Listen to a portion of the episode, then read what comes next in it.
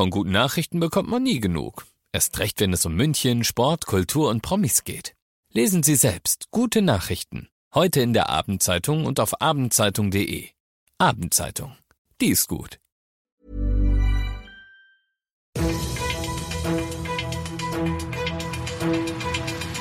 95 5 Charivari. Das München Briefing. Münchens erster Nachrichtenpodcast. Mit Christoph Kreis und diesen Themen. Bayern verlängert den Lockdown bis Mitte Februar, aber mit einer erfreulichen Ausnahme und das flächendeckende Alkoholverbot in der Öffentlichkeit ist ja gekippt, was da jetzt in München gilt. Servus, ich begrüße euch zu dieser neuen Ausgabe. In diesem Nachrichtenpodcast erzähle ich euch jeden Tag innerhalb von fünf Minuten all das, was in München heute wichtig war. Das könnt ihr euch jetzt um 17 und 18 Uhr hier im laufenden Programm anhören oder dann im Nachgang immer und überall, wann und wo es euch passt, da wo es Podcasts gibt. Das war jetzt keine Riesenüberraschung, was Markus Söder da heute in München verkündet hat. Was Bund und Länder gestern beschlossen haben, das wird in Bayern fast genauso gelten. Der Lockdown, der wird also auch bei uns bis zum 14. Februar verlängert und Söder war ja ganz vorne dabei bei denen, die das gefordert hatten. Alles, was zu ist, das bleibt also auch zu. Ausgerechnet bei den Schulen aber gibt's eine unerwartete, aber willkommene Überraschung. Eine Ergänzung tun wir aber, nämlich ab dem 1. Februar bis zum 14. Februar beginnen wir mit einem ganz kleinen Bereich, nämlich mit den Abschlussklassen für Abitur und für die äh, Berufsabschlüsse.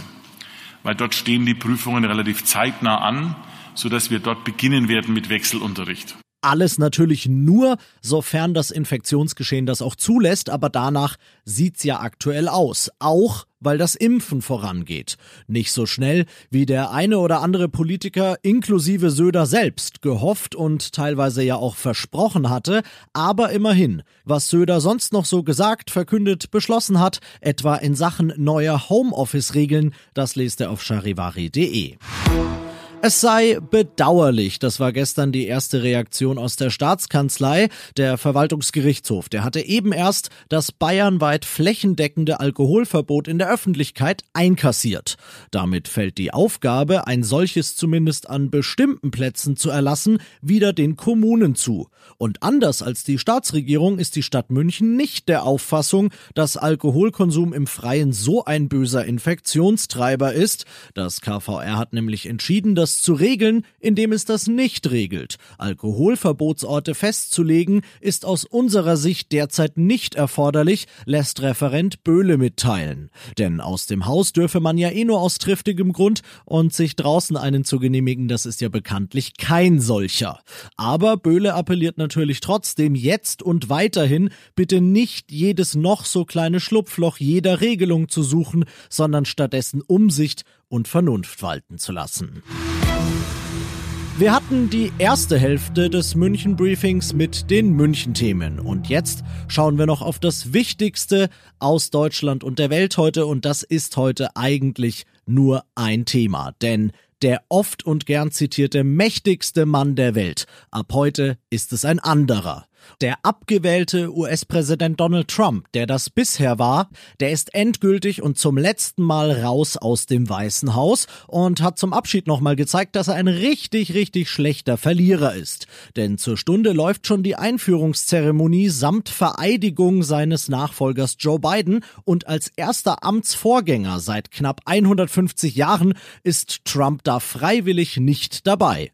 Klarer Traditionsbruch am letzten Tag also, aber ich glaube, bei den Feierlichkeiten vermisst ihn jetzt wohl kaum einer.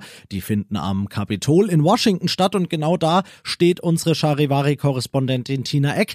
Tina, wie sieht's aus? Seid ihr startklar? Ja, ich wünschte, ich könnte näher ran. Hier an diesem eiskalten, sonnigen Tag in Washington. Es liegt noch raureif auf dem Rasen. Wolldecken wurden verteilt für die wenigen Gäste am Kapitol. Alles ist abgesperrt und hochgesichert. Aber wir sind natürlich startklar hier für den Neuanfang nach vier Jahren Chaos. Das Programm am Kapitol ist schon im Gange. Jennifer Lopez und Lady Gaga sind dabei. Biden wird dann eine Rede halten und dann nochmal Showtime am Abend mit Bruce Springsteen und anderen Größen. Tom Hanks moderiert. Ein guter Tag in Amerika. Lange genug haben wir darauf gewartet. Und das noch zum Schluss. Auch wenn es nur für voraussichtlich fünf Minuten ist und ich natürlich inständig hoffe, dass ihr keine Situation haben werdet, in der das für euch wichtig wird.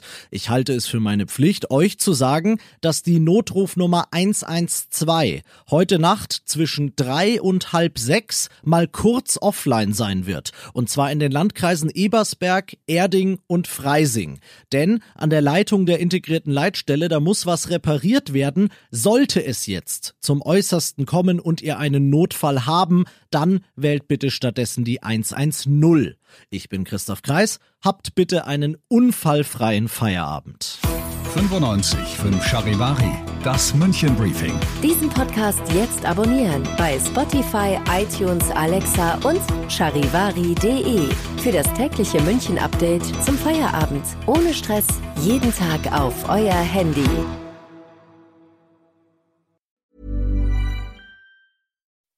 When you make decisions for your company, you look for the no-brainers. If you have a lot of mailing to do, stamps.com is the ultimate no-brainer. Use the stamps.com mobile app to mail everything you need to keep your business running with up to 89% off USPS and UPS. Make the same no-brainer decision as over 1 million other businesses with stamps.com. Use code program for a special offer. That's stamps.com, code program.